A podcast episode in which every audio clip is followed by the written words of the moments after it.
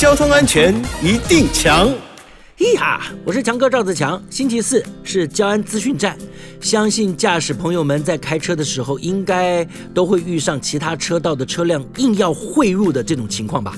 高雄一名驾驶人，他开车行经路口的时候，一辆修旅车不但没有打方向灯，就直接右转汇入车道，还硬要挤过来。哦，这驾驶呢，因为怕被撞嘛，就按了喇叭示警。哦，不料修旅车却一路紧追呀，违规超车之后啊，更直接减速挡车。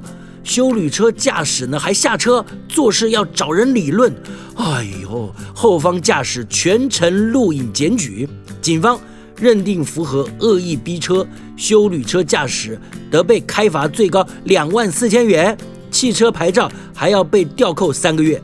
交通警察单位表示，逼车或挡车啊，容易引发意外事故，属于危险驾驶的行为。